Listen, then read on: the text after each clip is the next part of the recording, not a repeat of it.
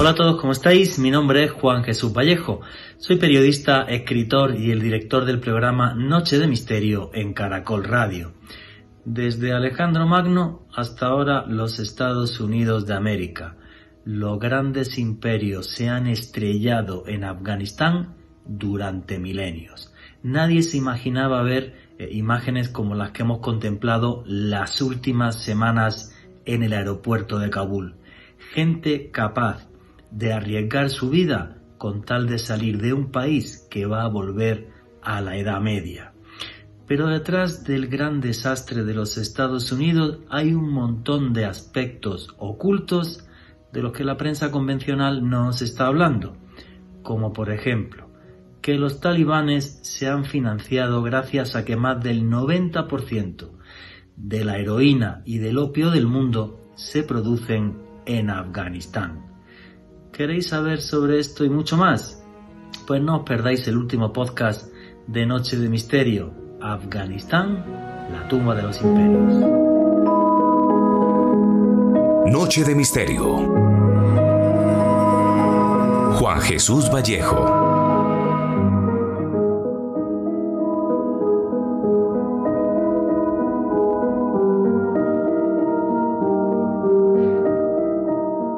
Que Dios me libre del colmillo del tigre, del veneno de la cobra y de la ira de los afganos.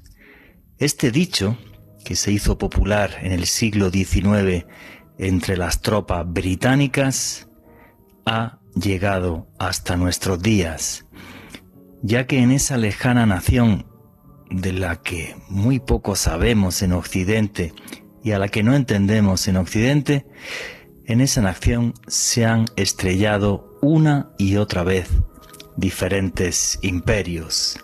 Alejandro Magno pensaba que iba a conquistar al mundo y en Afganistán casi que se da la vuelta.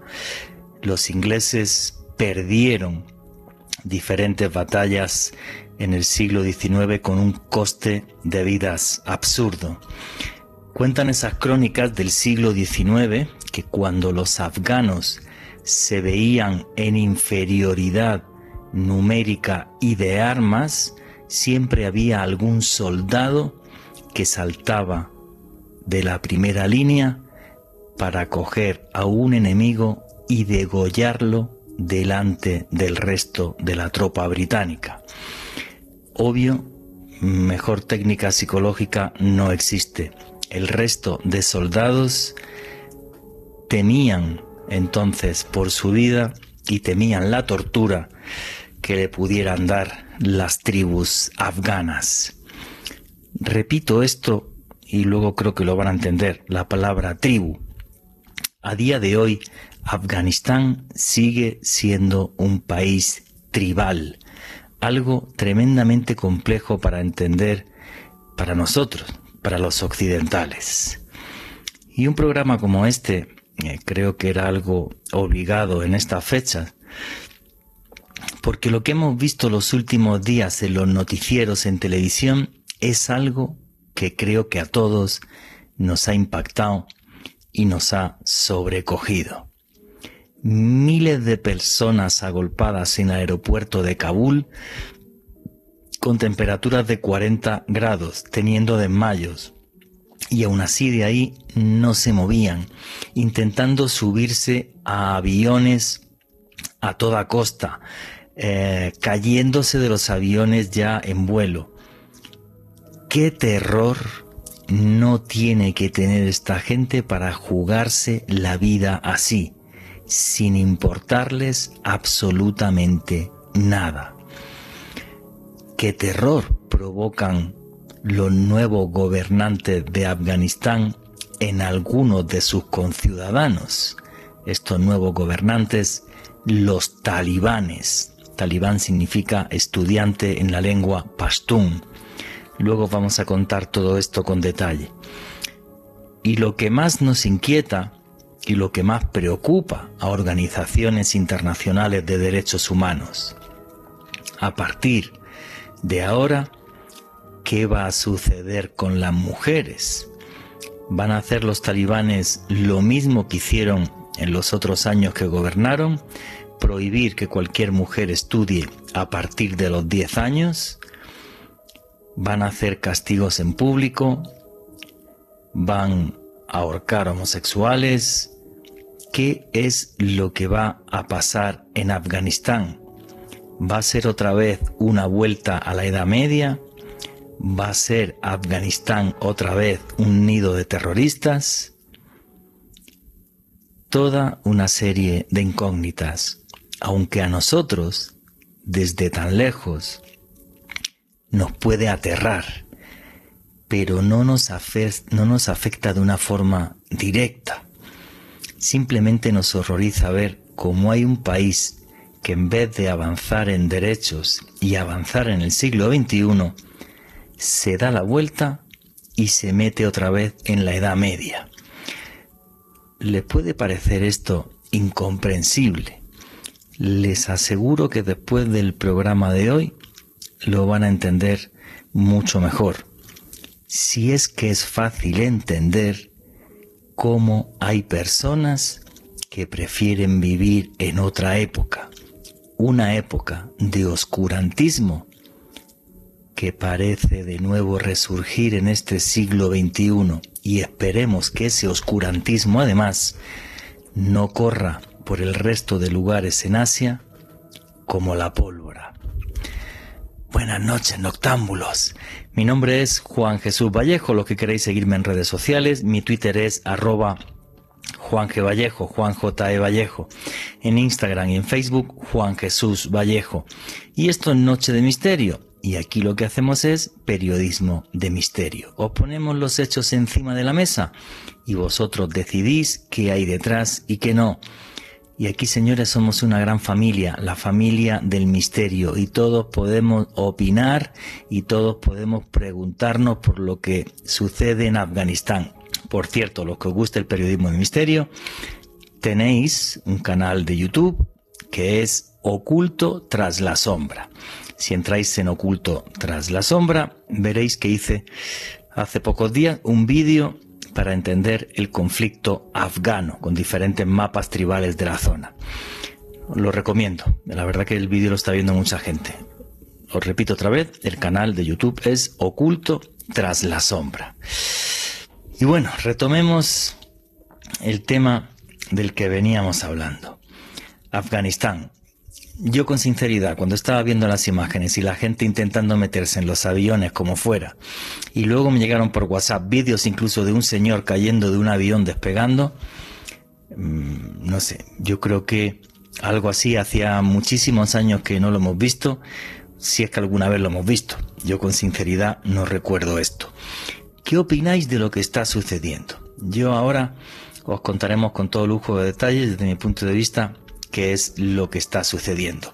Y arrancamos ya el, programa, el programa sin más preámbulos. Alejandro Bernal, amigo, compañero, buenas noches, ¿cómo estás? Buenas noches, Juan Jesús. Un saludo para usted, para Richie en los controles, para nuestro invitado de esta noche, Antonio Alonso. Y desde luego, Juan Jesús, también un saludo muy especial para todas las personas que nos escuchan en diferido a través del podcast que estamos publicando todas las semanas en la lista de reproducción del canal de YouTube de Caracol Radio. En esta oportunidad, Juan G, me atrevería a decir que es uno de los programas más importantes de todo el año aquí en Noche de Misterio. Un recorrido por la historia, un recorrido por la política, por la economía va a ser realmente un dossier apasionante. Pues fíjate lo que te digo, más que por la economía o la geopolítica, un recorrido por una tragedia humana. Y es curioso porque en mi último libro, Conspiración, que lo tengo aquí al lado, lo podéis conseguir en cualquier librería aquí en Colombia y, la gente que estéis fuera de Colombia lo podéis conseguir a través de, de buscalibre.com.co. Eh, en el último libro, Conspiración, en la última parte, el último capítulo que se lo dedicaba a Oriente Medio, le dedicaba un trozo a, Afganistán. Y, ese epígrafe decía, cuando Estados Unidos financió Al Qaeda, punto suspensivo, sin querer. Que luego vamos a comentar esto como que Estados Unidos financió Al Qaeda sin querer o estuvo implicada en el nacimiento de Al Qaeda. Es una auténtica locura y Afganistán de por medio.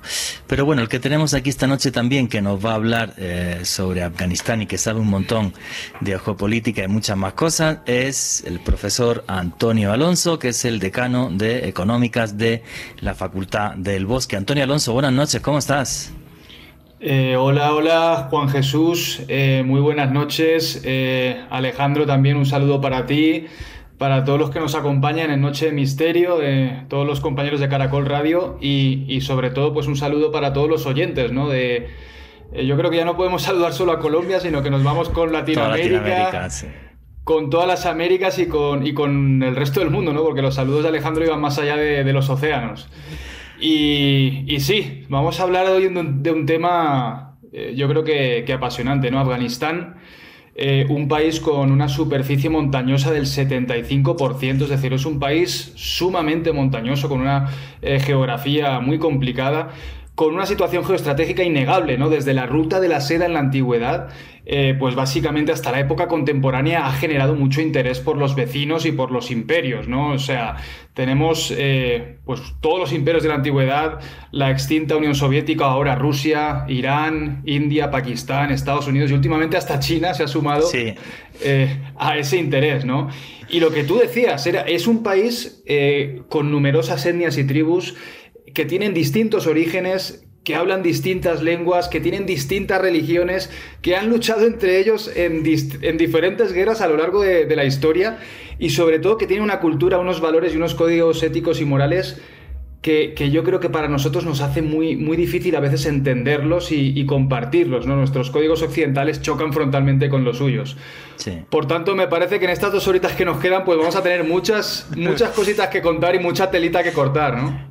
Oye, antes de meternos en materia, sí quiero preguntarte, Antonio, ¿qué, ¿qué, se te pasó por la cabeza cuando viste las imágenes en los noticieros de la gente metiéndose en los aviones como fuera, cayéndose, de, intentando parar un avión a pie de pista? ¿Qué, se te pasó por la cabeza cuando viste eso? Mira, te, voy a contar una imagen que me vino a la cabeza, tal vez no tenga mucha relación, pero a mí me, me vino el paralelismo. Yo no sé si has visto la película eh, eh, Guerra Mundial Z. Sí, sí. Cuando están evacuando el aeropuerto, el aeropuerto de Jerusalén, yo vi esa misma imagen, o sea, gente subiéndose desesperado a los aviones para poder escapar de... En ese caso era un apocalipsis zombie, aquí tenemos un apocalipsis talibán, ¿no? Sí, sí, sí. Pues qué, qué, buena comparación. A mí no me viene a la cabeza, pero, pero sí, es así de loco. Porque yo, yo estaba pensando, he visto un montón de imágenes de guerra, he visto muchísimos documentales de guerra, tengo amigos que han sido reporteros de guerra, y luego tenemos audios de uno que está en Afganistán, por el periódico El País. Eh, y no, yo, yo, yo, yo me quedé en shock. Yo es una cosa muy triste. Bueno, voy a intentar hacer una pequeña introducción parecida a la que tenéis en el vídeo de, Oculto tras la sombra, y ya entran a comentar tanto Alejandro Bernal como, como Antonio Alonso. Bueno, lo primero que tenemos que entender es que Afganistán es un país tribal. Cuando digo, la, le dices a la gente Afganistán, siempre le viene a la mente un par de cosas. Las mujeres con el burka y eh, la imagen de Malala eh, que es la niña a la que los talibanes le, pegaron varios tiros y que hace unos años se llevó el Premio Nobel de la Paz. Bueno, primera cosa que a lo mejor mm, no sabía o que va a impactar y, y demás. Bueno, el burka es una prenda tribal afgana, es una prenda tribal de la etnia pastún. El burka no es una forma tradicional de taparse las mujeres en el mundo islámico.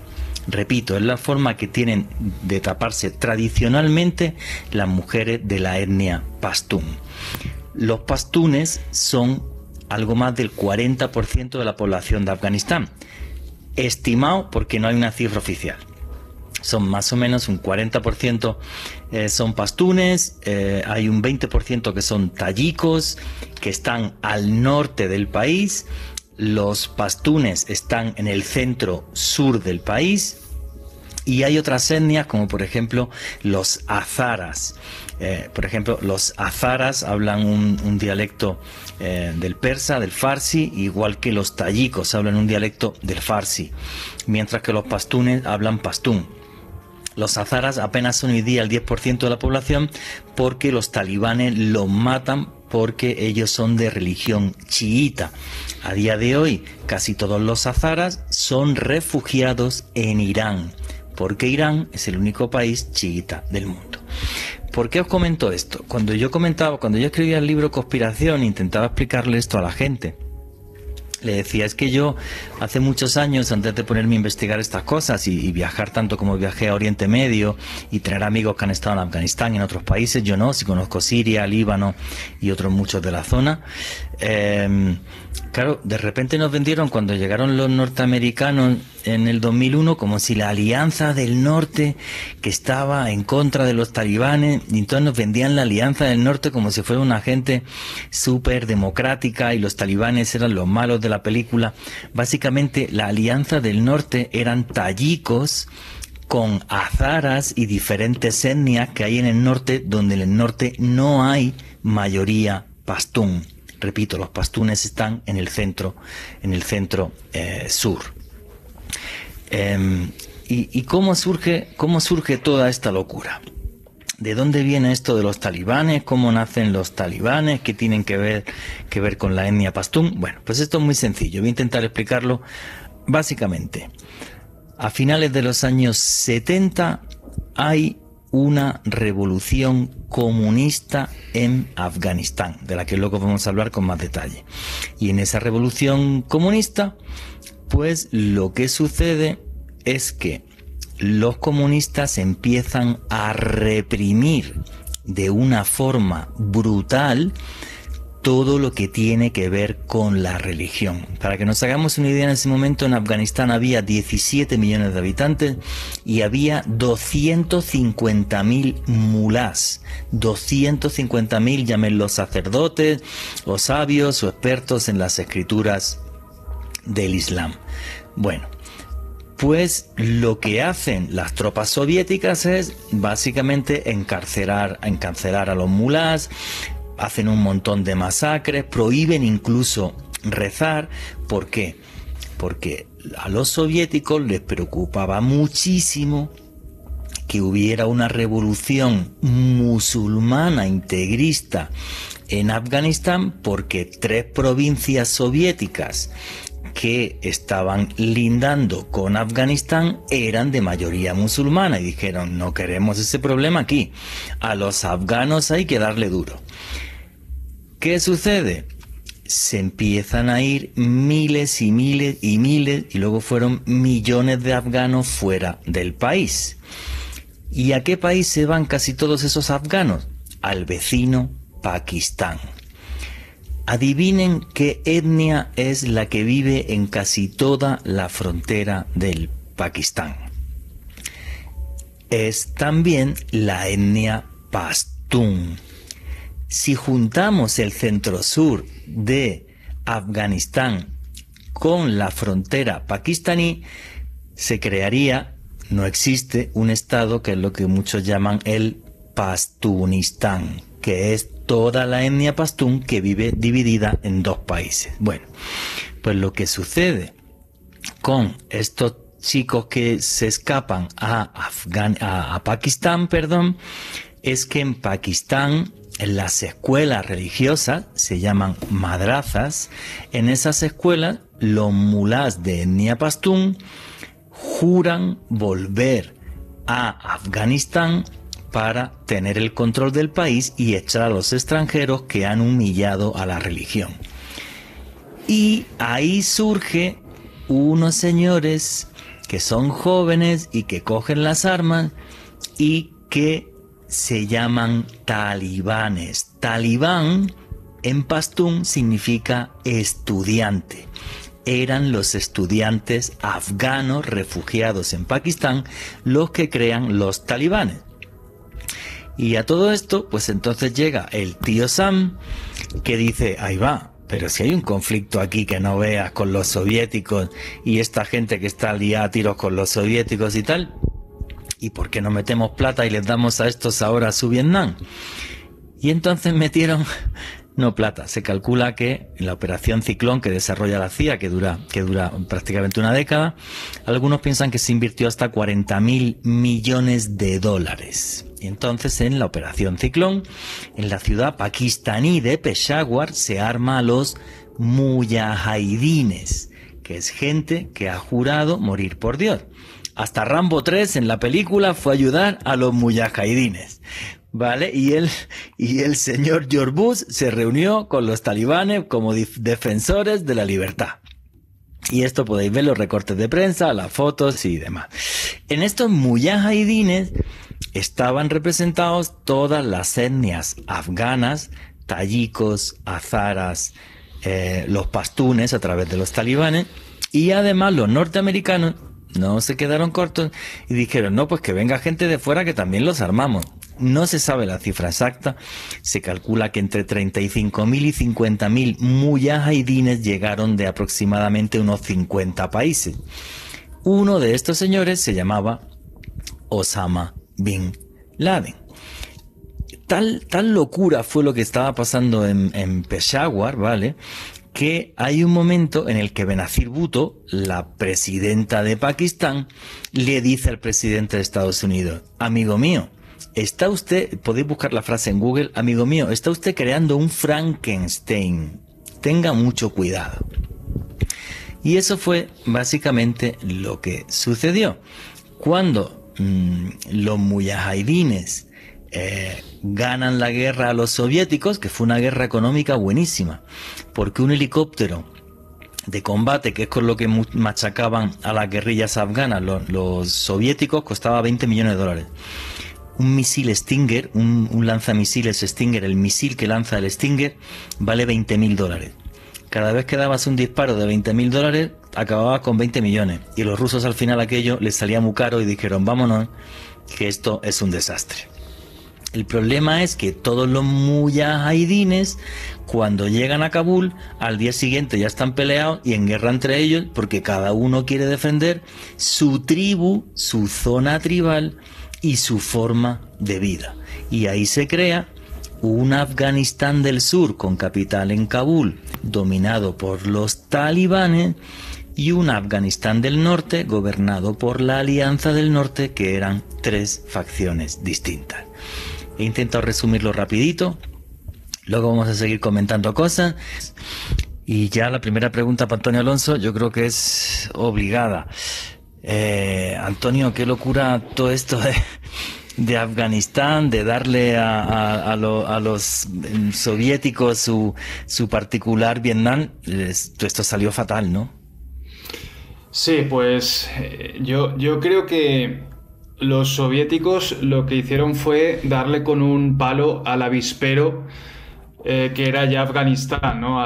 Eh, a ese crisol cultural de religiones distintas. Em, a mí, cuando estaba también, eh, pues un poquito leyendo sobre la historia de, Afganistán, yo no entendía, ¿no? Por qué un país era tan frágil con esa estabilidad, pues que habían estado casi más tiempo en guerra que, que en paz, ¿no? Y te das cuenta que es que por Afganistán han pasado multitud de imperios que no se quedaron mucho tiempo porque tampoco pudieron aguantarlo y que fueron dejando poco a poco pues esa sociedad tan fragmentada, tan heterogénea y, que al final pues, eh, pues eh, lo que pasó en el siglo XX y el XXI pues fue todas esas guerras que han habido que, que, de las que hablaremos ahora luego, ¿no? Pero es que está que si el imperio arquemínida, que el imperio macedonio, el imperio maura, el imperio sasánida, el islam, el imperio mongol, el imperio mogol sin N, el imperio safávida, el imperio británico ya en el colonialismo, la Unión Soviética, luego Estados Unidos, eh, y te das cuenta de que, de que ha sido eh, realmente un ir y venir de imperios, muchos de ellos conquistaron todo el país, otros confluyeron a la vez con otros imperios y te das cuenta de que eso eh, pues no podía traer nada bueno en cuanto a esa, a esa estabilidad, ¿no? Y a esa coexistencia de esas diferentes tribus, ¿no? Pero ya cuando llegaron los soviéticos, eh, ¿me vas a permitir, Juan Jesús? Sí, dale. Primero hablar, hablar algunas cosas buenas que hicieron, ¿eh? Que hablar de los soviéticos de cosas buenas a veces es complicado, pero, pero, pero me voy a atrever a hacerlo. Fíjate que, la Unión Soviética cuando, cuando apoyó enfrentó eh, a lo que era la República Democrática de Afganistán, el gobierno eh, comunista, que fue pues, vencedor de unas elecciones, ¿no? O sea, no, no fue que fue una invasión. Luego vino el ejército soviético a ayudarlos, pero en principio ellos ganaron las elecciones, ¿no? Fíjate, eliminó temas como la usura y el cultivo del opio, que luego hablaremos también de, de ese tema, ¿no? Legalizó los sindicatos, estableció un salario mínimo. En los derechos de la mujer, en la época soviética fue de las más igualitarias que ha tenido Afganistán. O sea, realmente hay incluso un decreto en el 17 de octubre del 78 donde igualan en derechos a los hombres y a las mujeres. ¿eh? O sea, que las mujeres en ese, en ese periodo que, estuvo, que estuvieron los soviéticos sí que se vieron, eh, pues obviamente, muy beneficiadas. Obviamente esto pasaba en las grandes ciudades, ¿eh? en las grandes ciudades donde había el control soviético. Pero ¿qué es lo que hicieron malo los soviéticos? A mí lo que me parece que sí que no tuvieron la visión para, saber cómo eh, pues poder meterse a la, gente en el bolsillo es el tema de la religión. Como tú has dicho, no persiguieron una religión en un país que es absolutamente religioso. O sea, eso fue un choque frontal contra, contra lo que es la población afgana Luego también se, los enemigos que ya tenían se los metieron en el país como es Estados Unidos y tú has dicho de la operación Ciclón, pero también estaba Arabia Saudí y Pakistán, que será otra de las cosas que yo creo que hablaremos también a lo largo del programa. Luego la orografía de Afganistán invitaba a una guerra de guerrillas, una guerra de desgaste que los soviéticos pues también fue una auténtica sangría para ellos, pero sobre todo yo lo que creo que fue el germen de lo que fue luego eh, pues la evolución de los mujahidines en el talibán y en toda la violencia fue la represión soviética, ¿no? O sea, mm. eh, yo no sé si habéis escuchado lo de, lo de la masacre de Kerala, pero fue un 20 de abril de 1979, un oficial ruso eh, de ojos verdes mm, llega a un pueblo, Kerala, y asesina a 1.170 niños, hombres y ancianos delante de sus mujeres, en una jornada. ¿Qué hijos van a criar esas mujeres y qué les van a enseñar sobre los occidentales, sean soviéticos, sean capitalistas, sea lo que sea? Yo creo que ahí ya empezó ese odio que desencadenó todo lo que hemos visto y estamos viendo las imágenes en, la televisión hoy en día, ¿no? Efectivamente, es un odio no solamente hacia los, hacia los soviéticos, sino hacia cualquier potencia extranjera que quiera meter las manos ahí porque están despreciando su cultura. Ojo, cultura con la que no podemos estar de acuerdo, pero como no paran de invadirlos a lo largo de los siglos y están acostumbradísimos a la guerra y casi parte de su cultura, pues entonces eh, nos metemos en todos los problemas. Alejandro Bernal quería comentar algo. Juanje, aquí hay un factor muy clave que, del cual precisamente nos hablaba Antonio hace unos segundos y es la represión soviética. Y es que hay que tener en cuenta a la hora de la creación de los mujahidines un concepto dentro del Islam del cual muy pocas personas hablan y que sería bueno contextualizar esta noche. Dentro de esta fe existe la idea de la UMA, es decir, una comunidad de creyentes en el Islam. ¿Qué pasaba en ese momento? Cuando los soviéticos llegaron a Afganistán a reprimir a su población prácticamente que a prohibir casi que cualquier manifestación religiosa, muchos de los islamistas en este país sintieron que era una afrenta muy grande contra esa UMA. De esa manera se dirigieron a Pakistán y comenzaron a formarse dentro pues, de, este movimiento de los mujahidines que bueno, posteriormente evolucionó dentro de los talibán. Hay otro dato histórico también muy importante, Juanje, y es que hay que tener en cuenta que desde 1978 eh, los estadounidenses a través de un consejero nefasto, consejero de, de Seguridad Nacional norteamericano, Sidney Brzezinski, ese señor comentó posteriormente públicamente cómo la CIA comenzó a financiar a estos grupos insurgentes de Afganistán en básicamente una partida de dinero que fue eh, aprobada oficialmente en julio de 1978 y precisamente fue durante la administración del presidente Jimmy Carter, posteriormente también tomada por el, presidente Ronald Reagan, que esta política de financiación hacia los mujahidines se sostuvo desde los Estados Unidos. Pero, pero fíjate, y, qué buen dato has dado ahora. Fijaros la locura esta. Eh, por un lado, el señor este, Brzezinski, le dice a Jimmy, es el que le dice a Jimmy Carter, ahora tenemos la oportunidad de darle a la Unión Soviética su guerra de Vietnam. Jimmy Carter, el 3 de julio del 78, firma un decreto por el que se le puede mandar toda la plata que sea a eh, las guerrillas afganas que esto desemboca en la creación de Al Qaeda, que ahora, lo comentamos, esta locura. A la vez, los soviéticos, cuando cogen y, se meten y se meten acá, ponen a un tipo que básicamente era un psicópata. A ver si tengo por aquí el nombre del que fue presidente de Afganistán. A ver si lo encuentro. Ahora lo digo. Bueno, pues ponen a este tipo que es un, básicamente es un, es un psicópata y lo que, lo que hacen los soviéticos cuando se dan cuenta que este tío es un psicópata que está matando a gente así a, troche y moche, pues lo que hacen es que mandan un, un comando de, de en el 79, lo intentan envenenar antes, le falla el envenenamiento, mandan un comando de Spetsnaz, se lo cargan y ponen a otro títere a que, a que, a que gobierne Afganistán. Hay que decir que este primer presidente, que era un auténtico, eh, bueno, pues un auténtico eh, psicópata, eh, lo que hizo fue empezar toda una represión absurda, no solamente contra lo que tenía que ver con la religión, sino que el tipo era una especie de Stalin, un pirado de la cabeza, que lo que hacía era además que eh, de repente llegaba a una provincia, no le gustaban los comunistas que había allí y mataba también a la gente del partido. O sea, todo un psicópata. A ver si, si encuentro el nombre ahora y os lo digo. O sea, esto es una locura. O sea, los rusos se meten por un lado, ponen un psicópata al frente, se dan cuenta, se lo cargan, ponen otro títere y a la vez los norteamericanos cogen y mandan la operación Ciclón. ¿Qué es lo que sucede? Eh, eh, ya lo recuerdo, a, eh, a Fisullah Amin. Hafizullah Amin fue el, presidente el presidente afgano que eh, primero intentan envenenar, que son muy chistoso, porque fue una metida de pata del KGB tan grande que al tipo lo envenenan y el mismo, médico soviético del palacio lo cura porque no le habían avisado al médico de que, lo querían matar. Se enfadan, al día siguiente mandan un comando de Spetsnaz, lo matan y ya ponen a otro. O sea, es, todo es, es que eh, Hafizullah Amin. Es, es todo, es, todo ridículo. O sea, es, es como de, decir, bueno, pues es que ni, un guionista malo de Hollywood hace la historia tan mal. Los norteamericanos hacen la operación Ciclón, que les sale genial por los Stinger, y fastidian a los norteamericanos, a los soviéticos.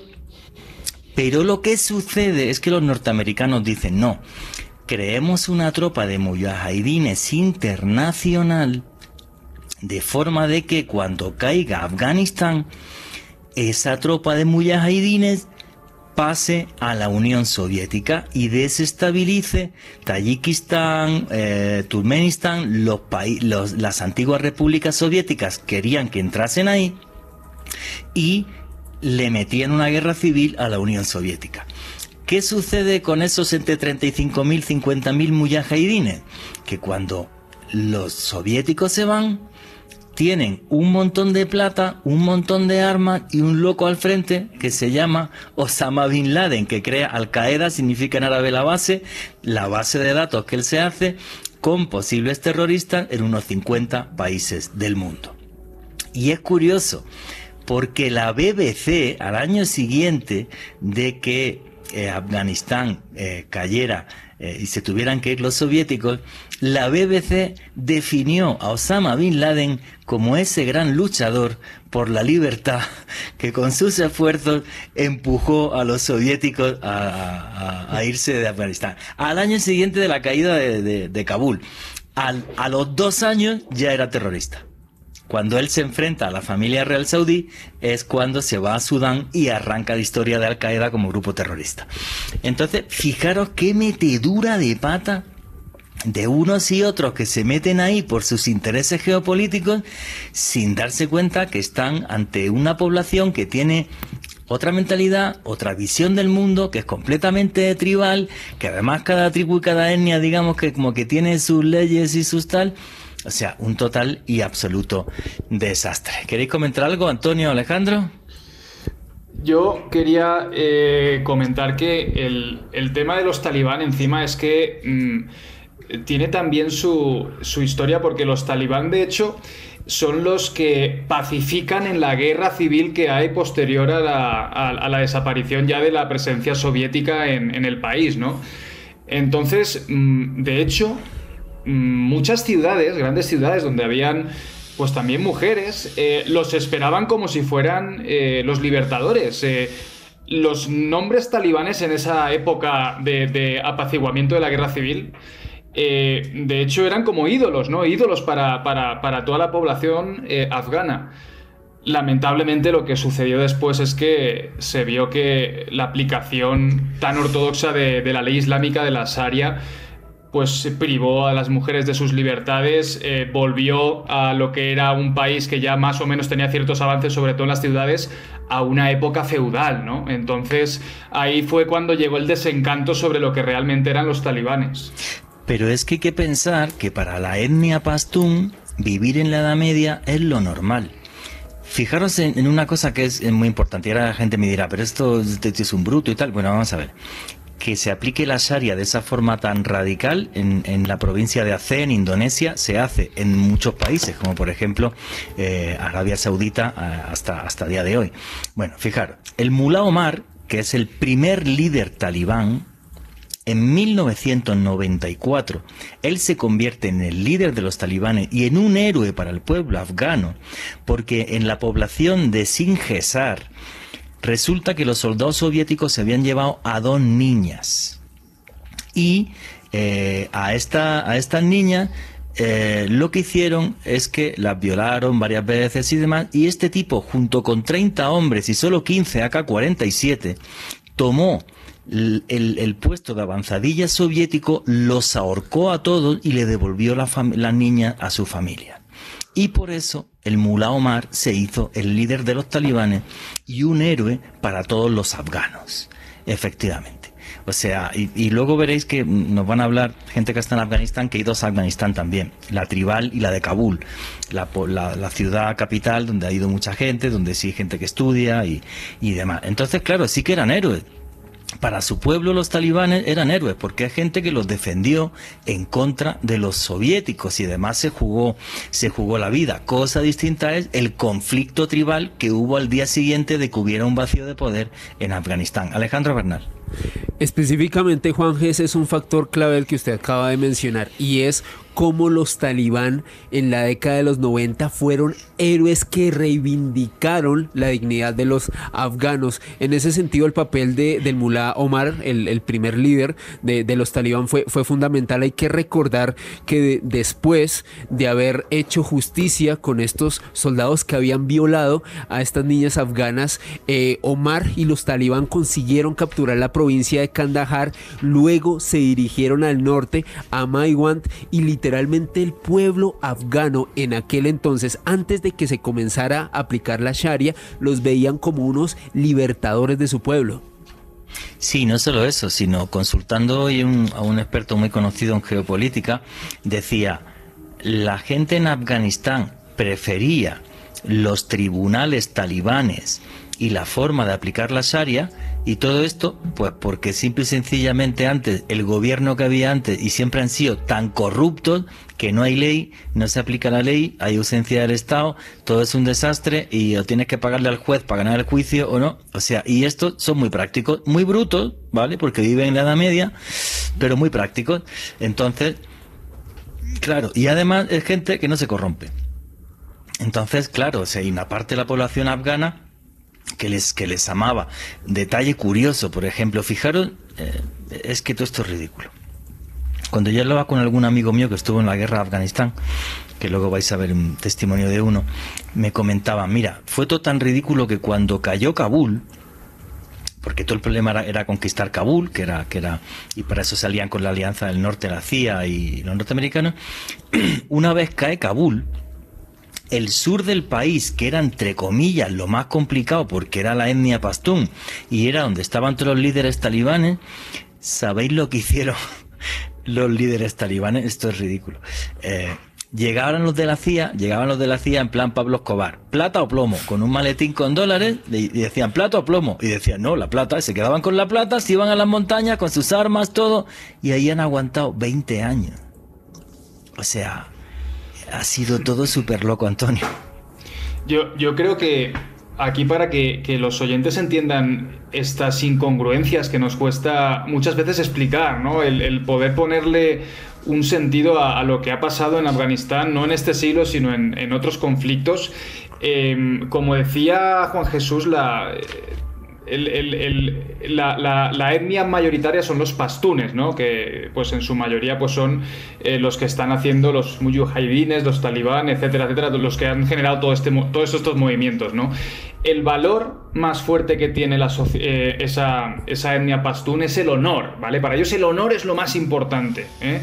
Y ellos basan ese honor en un código que se llama el Código de Conducta Pastunwali, ¿vale? Pastunwali que es de los pastunes ese código de conducta que os voy a explicar ahora, no lo, no lo tienen que leer porque no saben leer, la mayoría. Se lo tienen que aprender de memoria desde que son niños y es de tradición oral, ¿no? Y se basa en tres principios, la melamastia, el nanahuatei y el badal. La melamastia es la hospitalidad con independencia de la raza, religión o nacionalidad. Es decir, da igual que seas un enemigo que seas derrotado, que estés herido y que, que hayas perdido contra eh, un pastún o un talibán, si tú pides hospitalidad te la tienen que dar.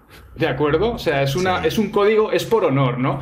El segundo, el anahuatei, es un concepto relacionado con eh, la protección. O sea, muchas veces cuando alguien pide asilo, y, esto fue lo que usó Osama Bin Laden, Osama Bin Laden pidió asilo a, los, a, la, a etnia pastún para que la cogieran y por este principio tuvieron que, que concederle asilo, asilo. Pero el tercero sí que es, el tercero es espectacular, se llama El Badal y dice, y voy a citar textualmente, reciprocidad de justicia y venganza sin restricciones de tiempo mantenida incluso a través de generaciones. Es decir, que si me hacen una afrenta, si no me vengo yo, me, vengará mi hijo, mi nieto, pero al final obtendré mi venganza. Y esto era muy, muy peligroso también porque, claro, los occidentales, los americanos que estaban luchando contra, con los afganos, con el ejército afgano, contra los talibanes, pues eh, con los afganos también había muchos pastunes. Y claro, a veces les hacían bromas y ellos exigían derramamiento de sangre para poder resarcir esa broma, porque se habían vulnerado el honor, ¿no? Entonces, habían unos aspectos culturales en, la, en la, relación entre los Estados Unidos y las tropas afganas. Por ejemplo, otro tema es el tema del tiempo. Ellos no, no conciben el tiempo como nosotros. Para nosotros los occidentales todo sucede muy rápido, el tiempo es muy controlado. O sea, nosotros el ganar una guerra tiene que ser cuestión de una década como mucho. Ellos piensan que ganar una guerra, si al final la ganan ellos, da igual que pasen un siglo o diez siglos. Al final, en la victoria es lo importante. Entonces, fíjate ese tema, y también había un tema muy interesante, y es el tema del tratamiento que dan los musulmanes a sus muertos. Cuando habían ofensivas del ejército afgano con los Estados Unidos, tenían que tener en cuenta que si caían eh, efectivos en combate, inmediatamente tenían que ser recuperados para darles un enterramiento eh, con, las, con, lo que serían los ritos musulmán, porque si no, no iban al paraíso. Entonces tenían que ver cómo hacían eso. O sea, tú ibas atacando, ibas hacer una ofensiva, pero a la vez tenías que poner la logística de recuperar a los muertos para poder enterrarlos en ese momento como tocaba, ¿no? O sea, es, un tema cultural eh, que es muy fuerte ese choque entre las dos civilizaciones, ¿no? Sí, claro, y fíjate, eh, cifras que son absurdas. De la primera guerra afgana, de la, de, la ocupación soviética, un millón de muertos, cinco millones de, em, de desplazados. Una de las cosas que, que estaba consultando en geopolítica hoy y que le echan en cara por ser un gran error norteamericano, es no haber sido capaces de integrar a la etnia pastún en el ejército afgano. Prácticamente el 100% eran tayikos. Que por cierto, lo que ha sucedido además es que las fuerzas de élite del ejército afgano se han refugiado y están en el valle, en el valle del Panjshir ahora mismo, que se lo comentaremos al, al final del, del programa. En fin, yo creo que esto ha sido un primer esbozo de cómo hemos llegado hasta aquí. Y luego en la siguiente hora nos vamos a empezar a meter en qué es lo que ha pasado el último año para que esto sea, eh, los últimos años para que esto sea tal desastre. Pero básicamente, para resumir, un país completamente tribal que vive en la Edad Media, algunas de sus etnias viven en, en la Edad Media, un país que ha sido pisoteado en las últimas décadas, primero por los soviéticos y luego los norteamericanos realmente eh, no supieron cómo operar y crearon una tropa de mujahidines absurda que luego fue hasta un grupo terrorista, se han sentido utilizados siempre por potencias extranjeras odian que extranjeros pisen su país y supervisen cómo tienen que vivir y reclaman su forma de vida. Eso sí, cada etnia por un lado y no muy amigablemente entre sí, aunque ahora parece ser que buena parte del país, casi toda, está en manos de los talibanes, que repito, son de etnia eh, pastún. Eh, Alejandro Bernal, ¿qué es lo que preguntan y dicen los noctámbulos ahora mismo a través del numeral conflicto caracol? Faltan dos minutitos, pero luego seguimos leyendo preguntas vuestras al arrancar la siguiente hora. Juanje, agradecerle a los oyentes que nos han convertido en la tendencia número 9 de Colombia en Twitter. Aquí Marluz nos dice lo siguiente, los talibanes no cesan en su intento por convertir la vida diaria de afganos y afganas en una auténtica pesadilla. Guerra y conflictos civiles han obligado a millones de habitantes de todas las clases sociales a dejar su país en busca de un lugar más seguro. Sí, es que es terrible, porque mucha gente en Afganistán, obvio, que tiene muchísimo miedo porque todos los que han trabajado para potencias extranjeras directamente son traidores. Y muchos afganos están pensando que les van a matar por haber trabajado para potencias extranjeras. Hay analistas internacionales que están diciendo que no va a pasar que los talibanes han aprendido lo que les pasó en el 2001 y que ahora se van a relajar, van a tener el control del país, lo tienen ya, y eh, que esto va a ser como una especie de amnistía general, empecemos aquí todos de cero y, y listo. Veremos a ver qué pasa los próximos meses. Yo sí que creo que los talibanes esta vez no van a hacer como hicieron en el 96. Creo que esta vez van a estar más tranquilitos y, no van a querer montar un gran escándalo internacional, sobre todo por una cosa, por el dinerito, que ahora después la siguiente, la siguiente, la siguiente parte del programa os lo cuento. Por muy talibán que sea, la plata a todo el mundo le gusta. ¿Qué más comentarios hay? ¿Preguntas? Diego López, ¿por qué la ONU no ejerce presión y mandan a los cascos azules para colocar orden? Bueno, eh, Naciones Unidas yo creo que después de lo que sucedió en Ruanda, en tres semanas mataron a 600.000 personas a machetazos mientras los cascos azules miraban y desde ahí, desde mi punto de vista, esto es una opinión personal, porque hay gente que me criticará seguro por decir esto, desde ahí Naciones Unidas demostró que para los conflictos internacionales no sirve básicamente ni para un carajo. ¿Qué más preguntas y comentarios hay, Alejandro? Gladys Ferro. Entender la situación política sin entender la idiosincrasia de sus etnias es lo que no lograremos haciendo de Afganistán un país prácticamente imposible de comprender. Sí, efectivamente, es que para nosotros es un país imposible de comprender. Un día, si queréis, hago un programa de Oriente Medio y, ya veréis lo, difícil que es. Yo lo conozco muy, muy bien la zona y veréis porque hay odios que, que va, nunca, van a, nunca van a terminar, efectivamente. ¿Qué más comentarios y preguntas hay? Nuestro amigo Jaime Gutiérrez nos dice lo siguiente: El idioma de los pashtunes es de la rama satem de las lenguas indoeuropeas, mientras los tayikos y azaharas son hablantes de lenguas turcas.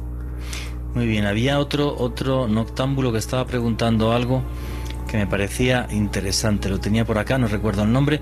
Básicamente decía si qué pensábamos, si el conflicto de Afganistán se va a quedar ahí o podría llegar a, provocar un conflicto mundial. No sé si Antonio opina igual que yo. Yo digo que el conflicto no va a salir de ahí. Un conflicto mundial, yo no creo. Antonio. Sí, de, hecho, em, ahí lo que, lo que está sucediendo también, que creo que llegaremos a ese punto, es que ahora mismo los talibanes están también enfrentados al Estado Islámico, al ISIS. Eh, y también están eh, pues distanciándose de Al Qaeda, ¿no? Precisamente por esa, esa motivación que decías tú, Juan Jesús, de que quieren ser reconocidos a nivel internacional y si y eso está en el Tratado de Doha, que también hablaremos luego de eso. Ahora, ahora no me eh, que, y, básicamente lo que significa eso es que entre grupos tan radicales también están enfrentados y básicamente ese enfrentamiento es porque el ISIS y Al Qaeda quieren la expansión internacional de esa guerra santa. Y en cambio los talibanes dicen que no, los talibanes lo que quieren es manejar Afganistán y que los dejen tranquilos y por lo tanto eso a lo mejor haría que sí que se contuviera el conflicto solo para Afganistán, ¿no? Sí, es que lo, que pasa en el, en el 96 es que Osama Bin Laden era muy amigo del Mullah Omar y de los líderes talibanes. O sea, en ese principio que caminan juntos y demás, y em, lo que sucede es que precisamente por esa protección que se le da al Qaeda, por lo que los norteamericanos intervienen en el año 2001. El caso del, Daesh, del Estado Islámico, es mucho más complejo porque además eh, los talibanes lo ven como una potencia extranjera en sí, vale, muy musulmanes y todo lo que tú quieras, pero, pero el, Daesh sí es un grupo realmente multirracial, multiétnico, eh, de un montón de países, con unas ideas del Islam que hasta ya hasta a ellos le molestan, ¿vale? Porque lo del Daesh, un día pudimos hacer un programa del Daesh, por cierto, o sea, esa, esa locura de, de, ponerte a degollar personas y colgarlas como cerdos y demás, y esa crueldad y esa barbaridad de, del califato, los talibanes, obvio, no la ven bien. No la ven bien, ¿por qué? Porque ellos lo que quieren es efectivamente vivir como llevan viviendo siglos, con su ley, con su historia y chao. No, no, no quieren problemas, efectivamente. Al, al Antonio. Y, y, de hecho, el, el atentado que, que, que, tuvimos esta, esta semana en el aeropuerto de Kabul se lo, se lo atribuyó precisamente eh, este Estado Islámico, ¿no? que, que en, en, en, Afganistán se llama Estado Islámico de Jorasán, ¿no? Eh, o ISIS-K, le, ponen también. Y básicamente, fíjate que la declaración de eh, eh, Yabidullah Mujahid, que es el, el, portavoz de los talibanes, fue condenar enérgicamente ese ataque, ¿no? O sea, lo condena enérgicamente, pero también dice, y sucedió en un lugar donde los Estados Unidos tienen que poner más medidas de seguridad, ¿no? O sea, mm, dice que lo condena, pero también dice que los Estados Unidos tendrían que haber vigilado más que no hubiera ese ataque. Pero fíjate que ya están incluso poniendo ataques eh, donde está muriendo tanto talibanes como gente civil como estadounidenses eh, ese Estado Islámico, ¿no? Para que veas el nivel de enfrentamiento y la fragmentación ahora mismo que hay ahí en, en, en Afganistán. Sí, es, es, una, es una auténtica locura. Va vamos a, a contar por, por, qué hemos llegado a este momento, ¿vale? Y luego seguimos con vuestras preguntas y comentarios, porque si no, no va a dar tiempo a contar toda la cantidad de cosas, de cosas que tenemos. Bueno, voy a intentar hacer también un pequeño resumen bueno, básicamente estos 20 años le han costado a los norteamericanos en dinero 2,2 billones con B de dólares. Eh, curiosamente, en contra de lo que mucha gente piensa, el 95% de las, de las operaciones militares las hizo el ejército afgano. Los norteamericanos se gastaron en crear un ejército afgano que pudiera ser funcional y que pudiera tener el control del país, se gastaron, y ahora échense para atrás, 80 mil millones de dólares en armamento, formación eh, y demás. Esto ha provocado además que las declaraciones que hemos visto los últimos días de militares eh, eh, afganos o, por ejemplo, incluso eh, el, el, el, ministro de Defensa, Bismillah eh, eh, que maldijo a los Estados Unidos por haberlos dejado abandonados y demás. Y otro general afgano, eh, en concreto el general de apellido Sarfaraz, dijo que los norteamericanos pusieron la plata pero poco hicieron porque el 95% de las acciones contra los grupos guerrilleros lo hizo el ejército afgano. No sé hasta qué punto eso es cierto o no, pero las cifras sí son contundentes. Me explico, en los 20 años por parte del, del militares norteamericanos 2.448 muertos. Contratistas norteamericanos, muy bonita la palabra contratista, para maquillar, que lo que hacen es básicamente mandar mercenarios, que son una fuerza multinacional, eh, a la cabeza de estas empresas como Blackwater, que ya no se llama Blackwater, le han cambiado el nombre 20 veces porque es muy polémico. Bueno, pues estos contratistas, eh, pongo entre comillas lo de contratistas, 3.846 y mm, policías y militares afganos 66.000. O sea, realmente el número de muertos por parte de la policía y el ejército es absurdo. Esos 80 mil millones tenían que eh, dar pie a un ejército incluso que pudiera llegar a los 350 mil eh, efectivos. ¿Por qué el ejército afgano no ha funcionado? Porque la corrupción es tan generalizada que toda la plata se la roban. Básicamente a los soldados les pagaban 3 pesos, aunque las nóminas pusieran 100, les pagaban 3 y los otros 90 y tantos se los robaban el ejército estaba cero motivado. Hay una película muy chistosa que os recomiendo que se llama War Machine, donde se ve que todo el ejército afgano siempre está drogadísimo de opio. El otro día, lo podéis ver en el vídeo de YouTube de Oculto tras la sombra, en el vídeo que hice, un soldado español comentaba cómo todos los del ejército afgano iban de opio pero hasta arriba. Entonces, además, todos de etnia tayika, ningún pastún ni de ninguna otra etnia.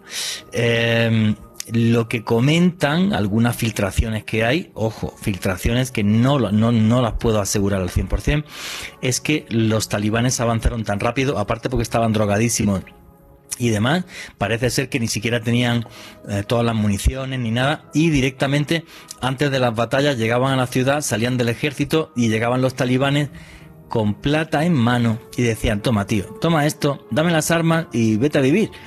Y eso es la forma en la que fueron cayendo ciudad, ciudad tras ciudad. O sea, con plata por delante, luego diremos de dónde viene la plata, que es del, comercio de heroína.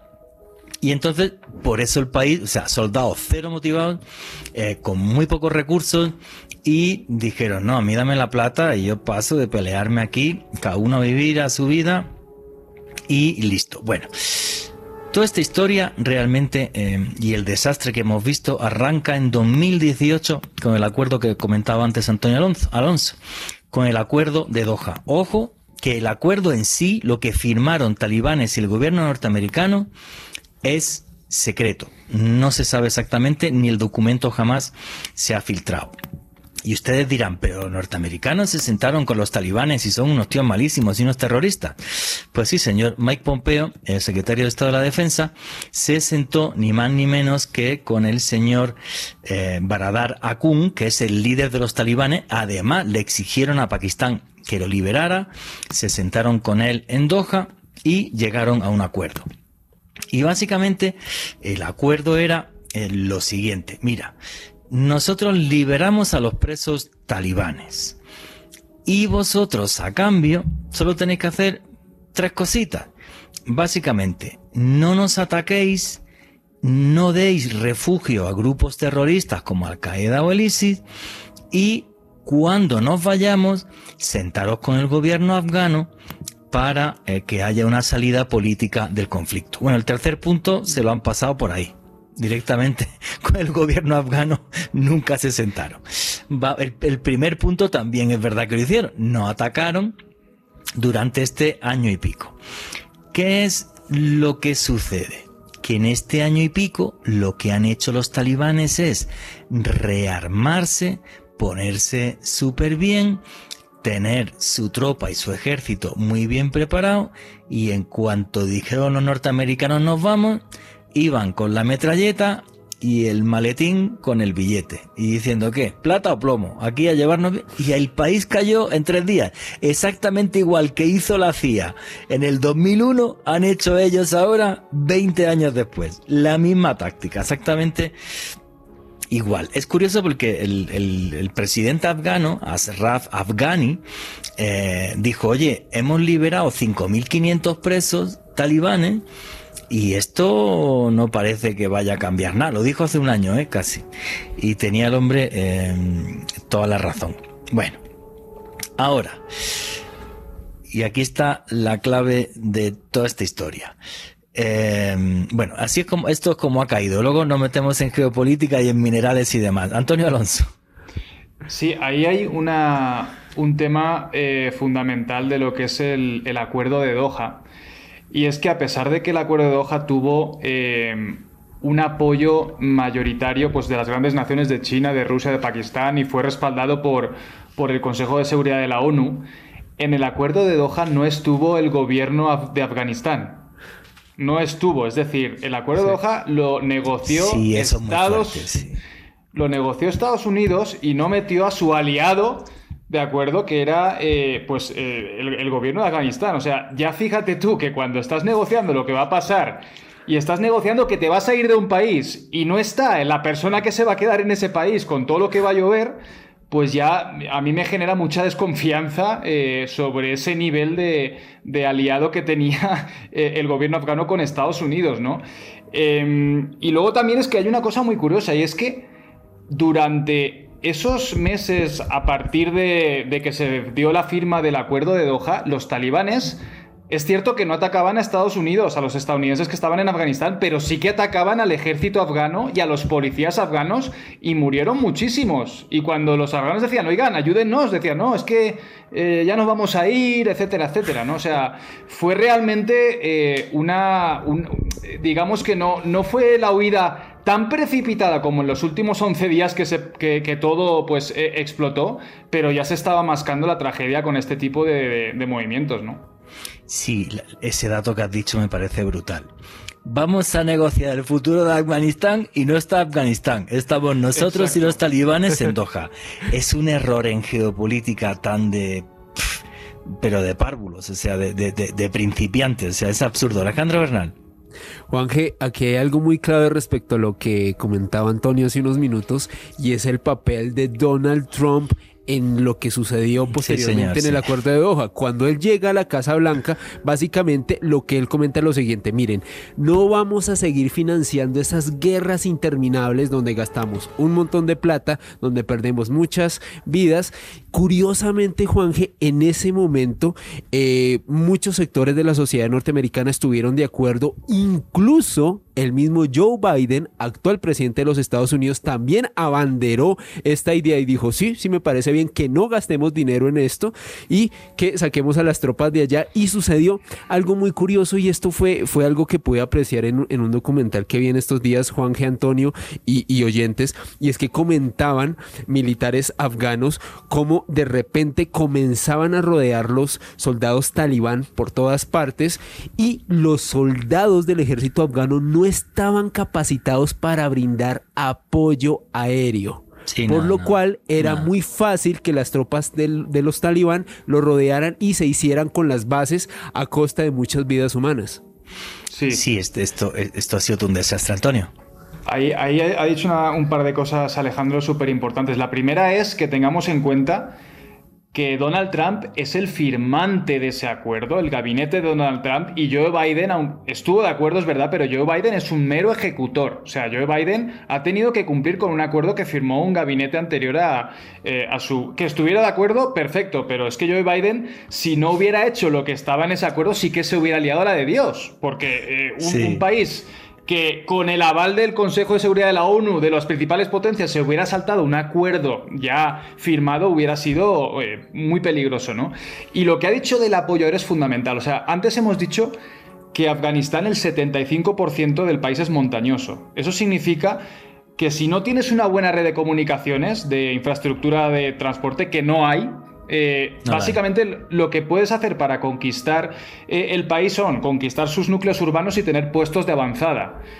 Tú puedes tener muy buena infantería, muy buenos carros de combate, Humvees y tal, pero si no tienes un apoyo aéreo, puentes aéreos, logística, suministros, si no tienes eso, al final no puede sostener ese sistema militar. O sea, la implantación del ejército afgano fue una copia de lo que es el ejército de Estados Unidos.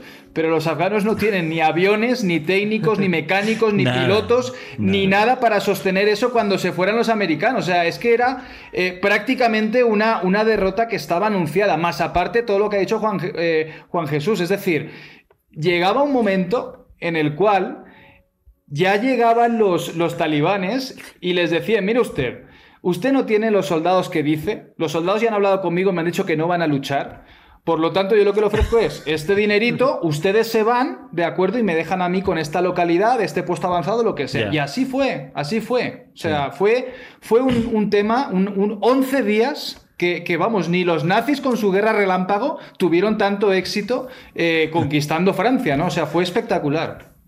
Sí, sí, es, es una cosa total y absolutamente de loco. Bueno, a ver si da tiempo a llegar a todo lo que tenemos que contar, que falta poquísimo tiempo. Pero bueno, voy a soltar aquí la bomba. ¿Tiene Afganistán un interés em, geopolítico enorme y tal como país en sí, en la zona en la que está? Bueno, desde mi punto de vista, nunca ha sido un país geopolíticamente, o sea, a nivel geoestratégico tan importante, pero ahora, cuidadito con una cosa. Año 2010, New York Times, Afganistán será la Arabia Saudita del litio. Estos señores tienen las mayores reservas de litio del planeta. Esto significa que el litio se utiliza para hacer las baterías necesarias para la transformación a energías limpias que necesita el mundo. Un coche de estos Tesla super guay lo que lleva es una batería de litio. Y el litio es fundamental para que dejemos de contaminar y no nos vayamos al carajo por el cambio climático. Y ahora les digo esto y entonces entenderán por qué conforme los talibanes cogieron el poder, los primeros que se sentaron con ellos fueron los chinos. Como diciendo, amigo mío, eres mi parcero, mi amigo, y ahora me queda a mí la duda. En esto del acuerdo de Doha, en algún punto ponía litio, no tengo ni idea. Alejandra Bernal. Juan G, aquí hay un factor muy importante y aparte del litio, que estoy totalmente de acuerdo con lo que usted no, nos comentaba hace unos segundos, hay un sector de analistas internacionales que también hablan del papel fundamental de un gasoducto que mm. podría ir desde Pakistán, atravesaría todo, todo, todo Afganistán y que desde luego desde ese gasoducto se beneficiarían mucho los chinos. Comentan varios sectores de, de estos analistas que parece que los norteamericanos dentro de ese acuerdo de Doha que aún no conocemos en su totalidad, lo que ellos pensaron fue lo siguiente, necesitamos un gobierno estable que nos permita construir ese gasoducto y controlarlo. Y como el ejército afgano es tan inútil, preferimos hacer un acuerdo con los talibán que sí nos van a garantizar el orden y la estabilidad para llevar a cabo este gasoducto. Porque el gasoducto, eh, el gasoducto se llama el gasoducto de Tapi, está diseñado ya y supuestamente la, la ejecución es de la empresa norteamericana Chevron. El, el tema ahí, y esto yo lo veo complejo por una cosa. Porque los talibanes han firmado genial lo de Doha y luego fíjate, acuérdate, que dijeron, no, nos vamos a sentar con el gobierno afgano a ver la solución política, mira lo que han hecho. A quien más beneficia el gasoducto de Tapi con diferencia es a China. ¿Vale? Porque supuestamente va a llegar gas a Pakistán, a la India, pero a quien más beneficia es a China. Qué curioso que los chinos se hayan sentado, los primeros de todos, con los talibanes y que tengan intereses geopolíticos fundamentales en dos cosas. Uno, en el tema del litio. Dos, en el tema del gasoducto. Yo creo que no hace falta ser muy listo para darse cuenta que los chinos de tonto no tienen un pelo. ¿eh? El gobierno chino de tonto no tiene pero ni un pelo. O sea, no, son todos intereses geopolíticos. Y yo creo que los talibanes, y por eso los analistas cuentan esto, los talibanes están viendo el billete del gasoducto, están viendo el billete del litio. Por cierto, es el país también uno de los países del mundo que más tierras raras tiene para hacer componentes electrónicos. Están viendo el billete y es decir, vamos a ver me voy a meter otra vez en el problema de Al Qaeda o me voy a meter en el problema del Daesh. Cuando yo ya después de, ¿cuánto llevan? ¿Dos mil años en guerra? ¿Tres mil? A ver si me dejan un poco en paz. Yo creo que las cosas van a ir por ahí. Que los talibanes, sí, efectivamente, van a imponer una, una, una, una, una sharia muy estricta, que las mujeres tendrán que ir con que si van al mercado tendrán que ir con un hombre, todas esas cosas yo estoy convencido que van a pasar. Pero que hagan barbaridades como hizo el Daesh en Siria o en, o en, o en Irak y demás, yo creo que no lo vamos a ver. Ni ellos lo van a permitir. Yo creo que no. Que lo van a, lo van a hacer de esa forma. No sé qué opina Antonio Alonso de esto que estoy diciendo. Sí, ahí hay, hay varios, varios temas que, que habéis tocado que son también que quedaría para un programa cada uno. Sí. El, primero es que para explotar un país desde el punto de, vista de la minería se necesita muchas veces inversión extranjera. Los afganos no tienen las capacidades, por ejemplo, para hacer prospección de minerales eh, o de petróleo, etcétera, etcétera. Van a necesitar inversión extranjera. Eso está claro. La inversión extranjera puede venir de muchos frentes, ¿no? Ahí es donde están ya, pues, saliéndole las novias, ¿no? A, a los talibanes, pues, China, Estados Unidos, que parece ahora que han pasado de ser archienemigos ahora a llevarse incluso mejor con los talibanes que con el gobierno afgano. O sea, eh, han habido ahí unos cambios geopolíticos muy radicales en, muy poco tiempo. Eh, pero básicamente a mí me da que, Afganistán tiene muchos secretos y, muchas maravillas por descubrir desde el punto de vista minero. ¿no? Eh, cuando ese país logre cierta estabilidad y comiencen a hacer prospecciones, como todos los países de la zona, yo creo que van a descubrir muchas cosas.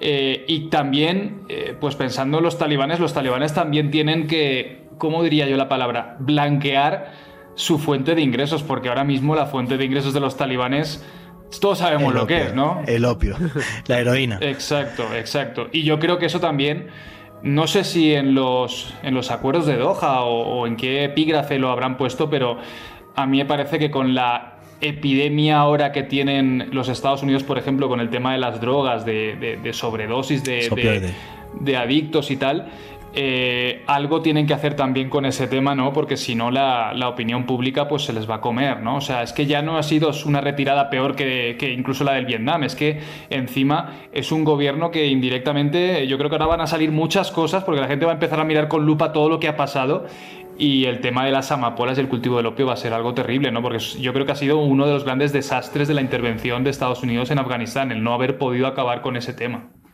Sí, efectivamente. Sí, señores, aunque no se lo crean, los talibanes con lo que se financian es con opio, con heroína. El 90% del opio del mundo, de la heroína del mundo, se hace en Afganistán. Y ahora vamos a la reguinda del pastel, que es la cosa más loca. ¿Cómo se financiaban los talibanes y por qué estos señores no les ha faltado nunca plata para tener un ejército? El Washington Post publicó en el año 2017 eh, la el siguiente titular, repito, Washington Post, año 2017. Eh, la operación más fallida de la historia de la política exterior de Estados Unidos, refiriéndose a cómo los talibanes eh, se financiaban con heroína y con opio. A día de hoy se calcula que unas 224.000 hectáreas en Afganistán, me han escuchado bien, están eh, llenas de amapola, de amapola para hacer opio. El 90% del opio del mundo, de la heroína del mundo, sale de Afganistán. Naciones Unidas en un informe afirma que lo que han ganado los talibanes, bueno, lo que, lo que ha movido la heroína en Afganistán en 20 años es de 400 mil millones de dólares.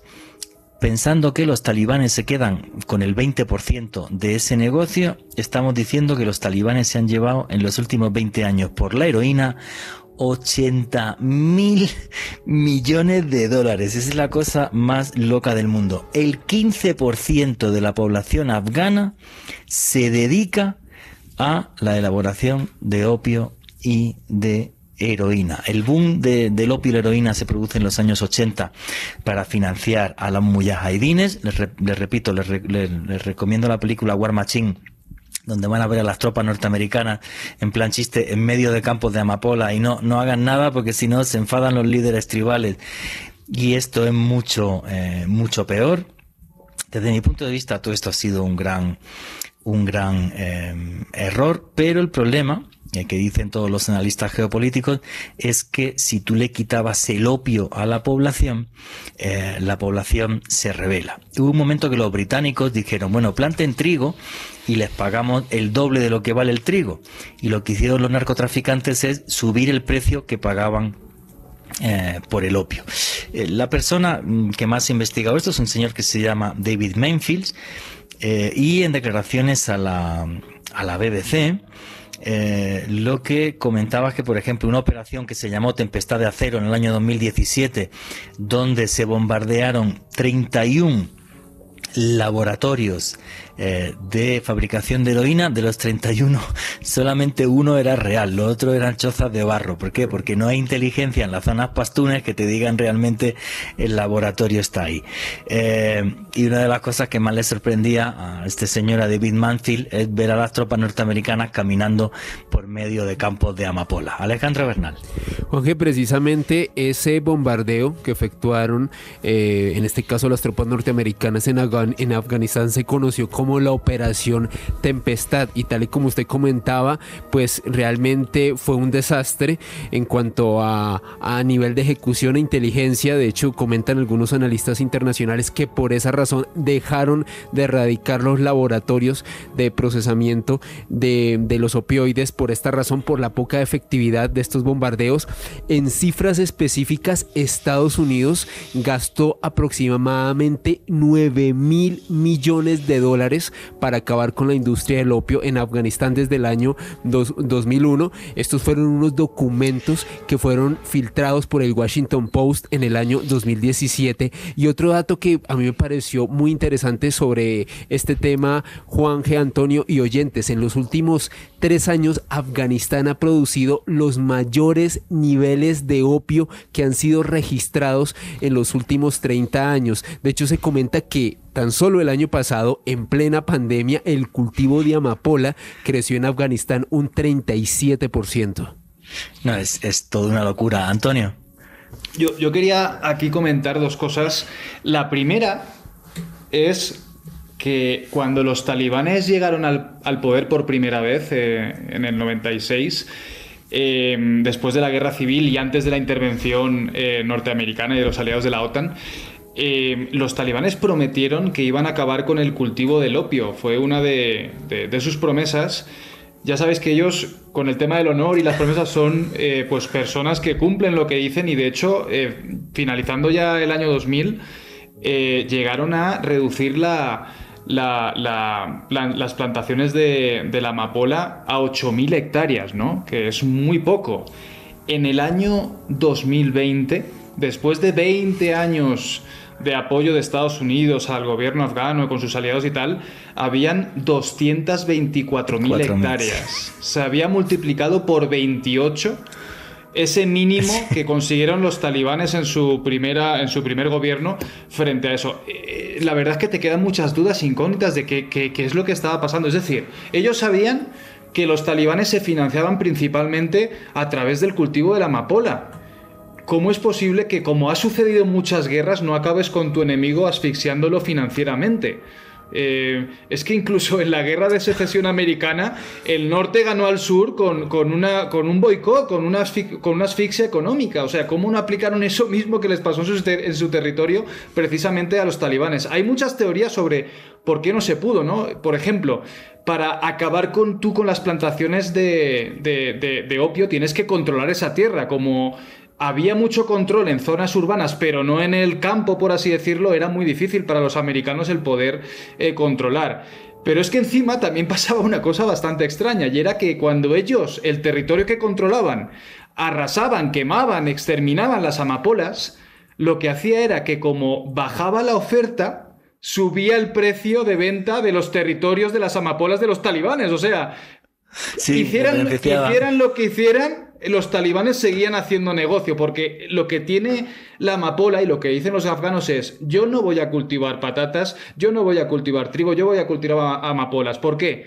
Porque necesito una mínima inversión, crece muy rápido, es muy fácil de transportar y siempre hay demanda que me pagan lo que valga. O sea, frente a eso, ¿qué vas a hacer? Sí. Y además si la cortaban en la, en, la zona pastún tenían revueltas tribales. Entonces, claro, o sea, no, eso, eso ha sido el, el mayor creo, el, mayor error geopolítico que ha cometido Estados Unidos, ¿no? Y es de lo que, por cierto, de esto se ha hablado muy poco, ¿vale? Del tema de, del tema del opio y demás. Yo estoy viendo un montón de prensa todos los días y de esto prácticamente eh, no se dice nada cuando los datos están ahí y son realmente eh, abrumadores. Pero bueno, al principio del programa os comenté que yo tengo algunos amigos que han estado en, Afganistán como periodistas y me gustaría que escucharais la visión de un occidental eh, cuando, cuando, está, cuando está por allí, que es algo que, que, que impacta bastante. Así que, Ricardo, ¿me puedes poner el audio número 3, por favor? Bueno, cuando yo estuve allí, el, país obviamente seguía en guerra y los estadounidenses, el ejército de Estados Unidos, eh, libraba las batallas con los talibanes en, las montañas. Eh, yo en el, en el, poco tiempo que estuve allí, en esos 10, eh, 12 días, no tuve la ocasión de verlos ni de tampoco ver su legado, ¿no? Más allá de los burkas, ¿no? Que es algo que aquí tenemos asociado al sometimiento de la mujer, pero que es algo que no inventaron desde luego los, los talibanes, el, burka, que es algo más, es una vestimenta más, eh, es eminentemente pastún, ¿no?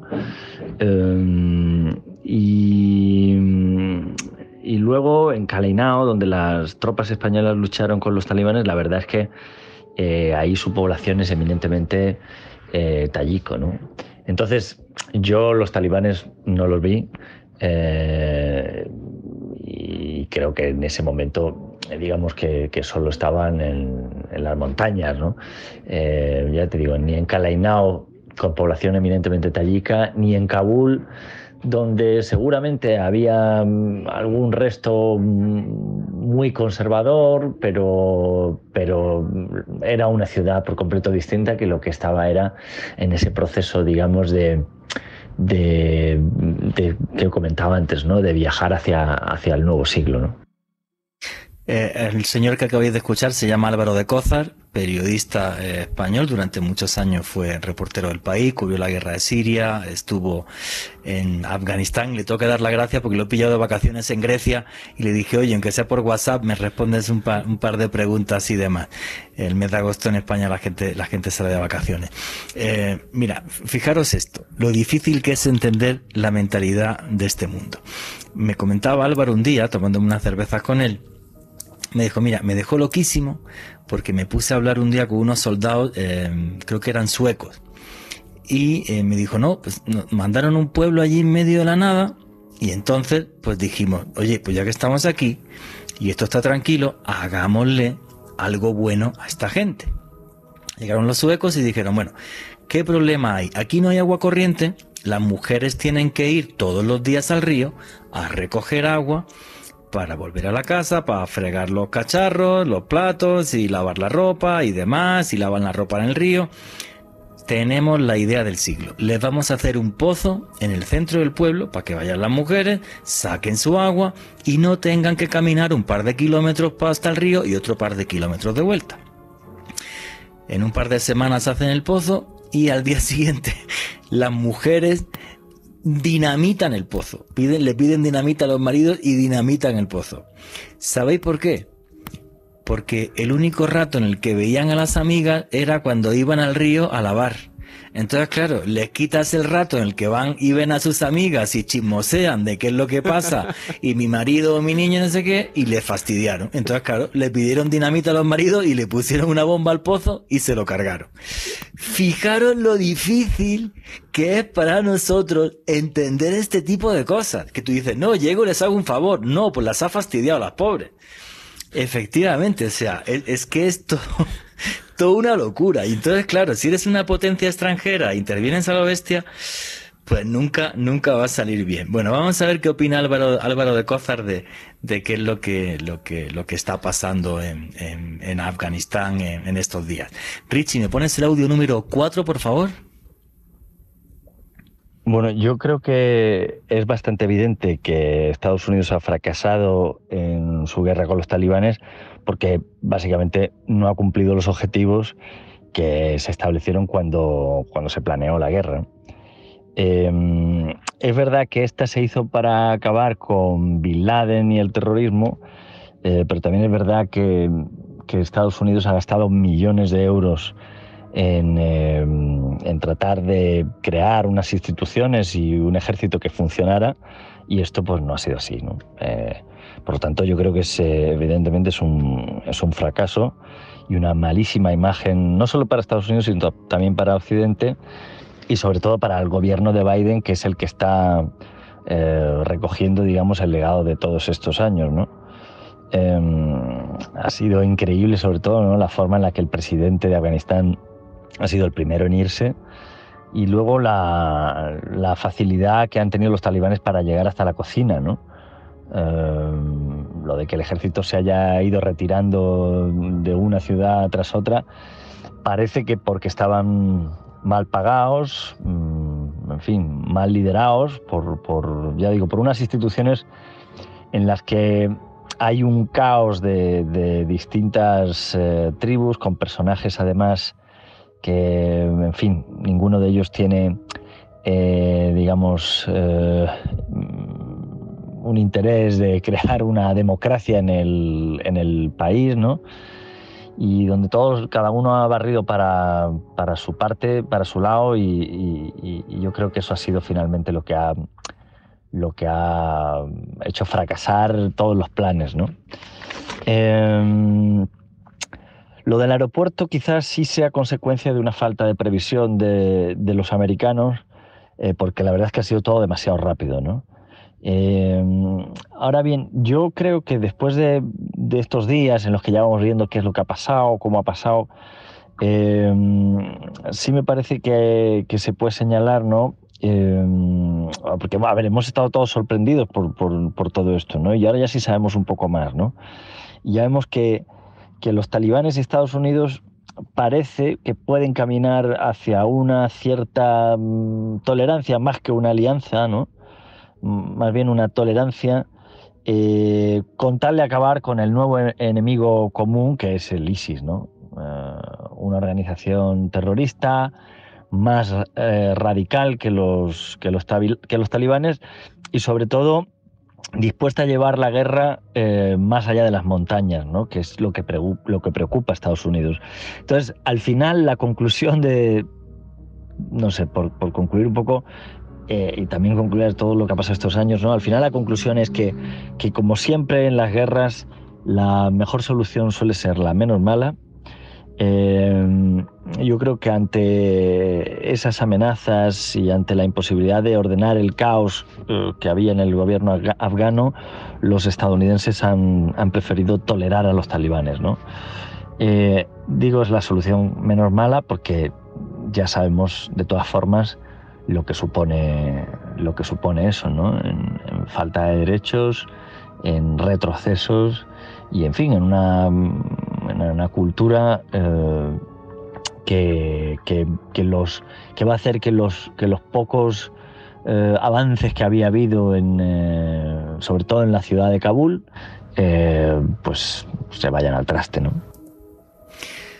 Bueno, pues la opinión de Álvaro de Cózar que yo comparto en, prácticamente letra por letra y, aquí algo muy sencillo, ¿no? en geopolítica hay una máxima que siempre se cumple. El enemigo de mi enemigo es mi amigo. Ya los talibanes no me preocupan tanto, si se quedan aquí y no molestan y ya está, pues que pongan su ley medieval, pero a mí ya lo que me molesta o lo que me preocupa es el, ISIS, el Daesh, que eso sí quieren sacar la guerra de Afganistán y, sí han hecho atentados por toda Europa y por, Estados Unidos. ¿Qué es lo que opináis, Antonio, Alejandro?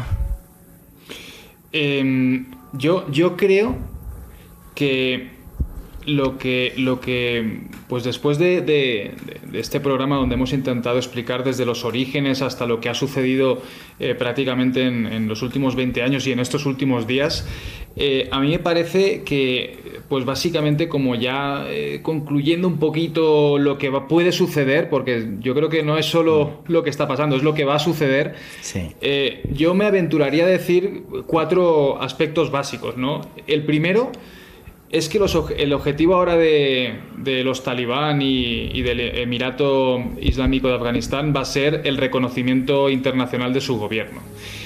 Y para eso van a tener que cambiar mucho las formas que tienen de hacer las cosas como las tenían en su primer gobierno, ¿no? Sobre todo, obviamente, con el tema de las mujeres. Eh, con el tema de, las minorías que tú comentabas, de homosexuales, eh, simplemente con el tema de gente que ejerce su profesión como artistas o como periodistas. O sea, yo creo que eh, ahora mismo la lupa va a estar puesta en ver si realmente hacen lo que una sociedad civilizada del siglo XXI les exigiría, ¿no? Entonces yo creo que ese va a ser el primer punto, el ver cómo logran ese reconocimiento y qué trato dan y que respecto a esos y voy a decirlo, errores que, cometieron en su primer gobierno. ¿no? El segundo punto es que el conflicto no se va a extender. No, no hay necesidad de que la gente piense, ay, va a haber una tercera guerra mundial, porque ahora no. O sea, eso los talibanes se van a centrar en Afganistán y eso incluso ha hecho que se distancien de Al Qaeda y que se enfrenten al Estado Islámico. Es que eso es un tema también eh, interesante. ¿no? Ese sería el segundo punto, va a ser un conflicto que, que va a estar muy localizado. El tercer punto es la que los talibanes van a tener que hacer una transición económica y financiera de su, de su estado. Es decir, ahora se financian de la amapola, que es un, pues es un, cultivo ilícito por todo lo que trae, y el principal consumidor de heroína del mundo es Estados Unidos, eso también eh, teníamos que decirlo, y por tanto a mí me parece que van a poner mucho, si son inteligentes, el, el foco en la minería y en buscar aliados, inversión extranjera que puedan hacer prospecciones y explotaciones de, la, de sus recursos naturales. ¿no? Y el cuarto punto, pues el aparentemente gran derrotado ha sido Estados Unidos, ¿no? Eh, Yo digo aparentemente porque me gustaría leer la letra pequeña de los acuerdos de Doha, a ver qué han estado negociando, pero básicamente yo creo que esa sería un poquito la lectura de lo que ha pasado y lo que puede suceder en el futuro, ¿no? Y me parece interesantísimo lo que, lo, lo, lo, que has comentado, ¿no? Falta la letra pequeña de dos casi. El problema de Estados Unidos es que viene, desde mi punto de vista, y te lo comentaba antes del programa, de, de, un fracaso muy grande de imagen internacional que dieron con lo que pasó en el Capitolio, donde apareció como un país tremendamente dividido y donde pasaba algo que, que, que, realmente impactó al mundo, como de, vamos a ver, aquí un tío vestido de búfalo mm, tomando el Congreso, o sea, y ahora de repente esto, entonces deja su imagen muy mal en un momento momento de, auge geopolítico de China.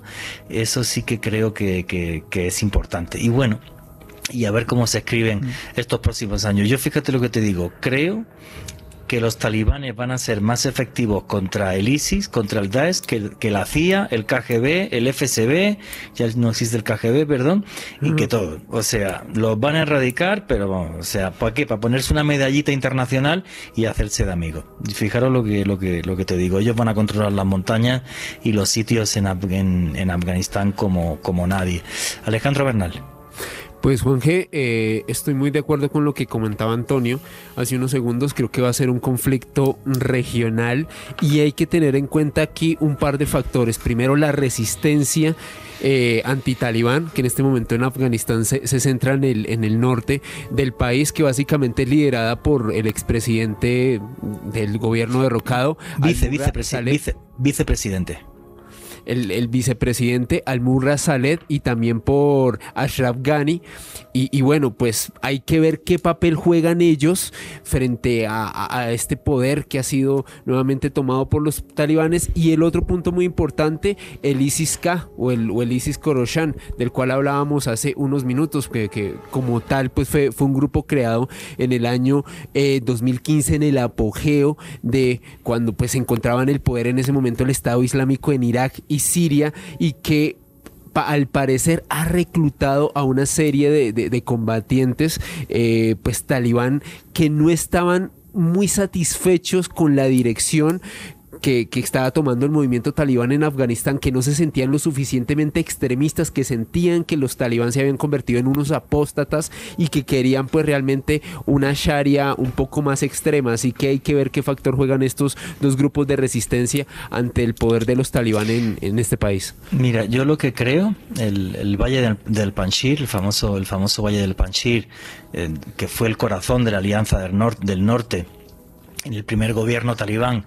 Y que es una zona tan compleja que ni los soviéticos la, pudieron tomar en 10 años fijaros en esto, y que el que está a la cabeza es el hijo del famoso león del Panjshir, eh, efectivamente, se llama el hijo Ahmad Mashoud, su padre que salía, ha salido en infinidad de documentales y tal, Ahmed Shah Mashoud, porque no hubo forma ni de entrar en el Panjshir, ni los soviéticos con tanques, eh, helicópteros y demás pudieron tomar el Panjshir.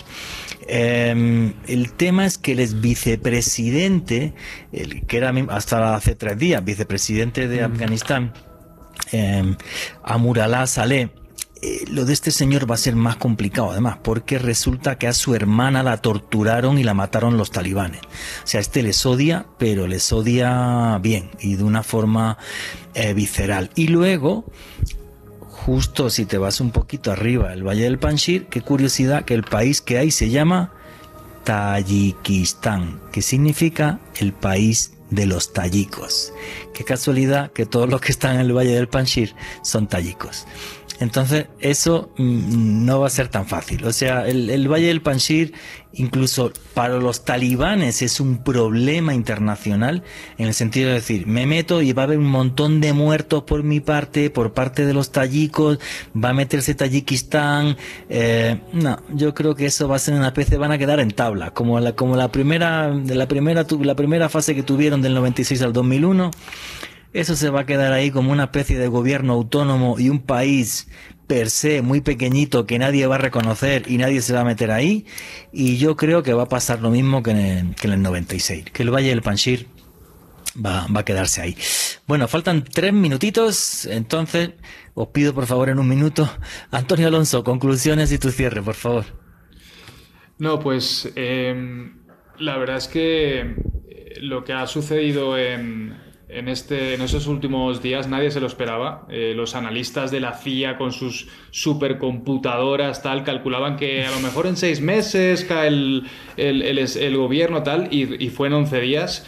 Eh, y yo eh, creo que tú, Juan Jesús, también lo has comentado, eres algo optimista sobre eh, lo que puede suceder. Yo espero que lo que he comentado en el punto uno, que ese reconocimiento internacional entiendan los talibanes que pasa por respetar y por integrar a la mujer en, su sociedad. Y a lo mejor si hacen ese tipo de movimientos tampoco los de Pansir tendrán excusa eh, pues para no establecer algún tipo de, armisticio con ellos, ¿no? Eh, todo pasa por ahí y lo que la verdad es que lo, que pienso es que a lo mejor eso culturalmente va a ser complicado, porque lo que tú dices es que habrá talibanes que se vayan a radicalizar y se metan en las filas del ISIS precisamente porque no están de acuerdo con esos cambios que tienen que hacer hacia, la moderación. ¿no? Mm. Alejandro Bernal. Juanje, creo que hicimos un recorrido muy interesante a través de la historia, de la actualidad, analizamos factores eh, políticos, sociales de un país pluriétnico, me atrevería a decir que una de las naciones más complejas eh, actualmente a nivel geopolítico. Y bueno, con todo lo que está sucediendo en Afganistán, creo que era un programa más que necesario. Bueno, señores, yo creo que muchas veces se nos olvida que si yo ahora mismo cogiese un avión, puedo viajar a la edad de piedra yéndome aquí a ver a las tribus sin contactar en Chiribiquete o yendo a la edad media si voy a diferentes zonas de Afganistán.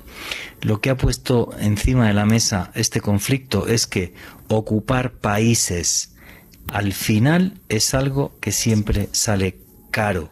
La gente que está allí tenga una cultura que entendamos o no, o que tenga unos valores propios de otra época, no va a permitir que gente de fuera manipule su vida.